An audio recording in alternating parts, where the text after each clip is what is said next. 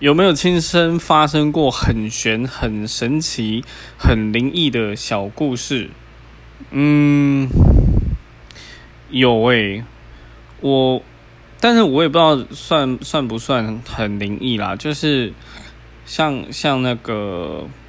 寡杯这件事，就是如果你是属于道教家庭的，或者是道教信仰的话，都会做这件事。呃，小时候我觉得还好，但我长大之后，我真的觉得这件事还蛮悬的，尤其是我在工作的时候，然后我们家的土地公，就是我通常不会特意去问他，我就是在大事情我才去跟他聊。那就是说，在大原则上，基本上他的指示都还蛮准的，所以我觉得这个还蛮悬的。那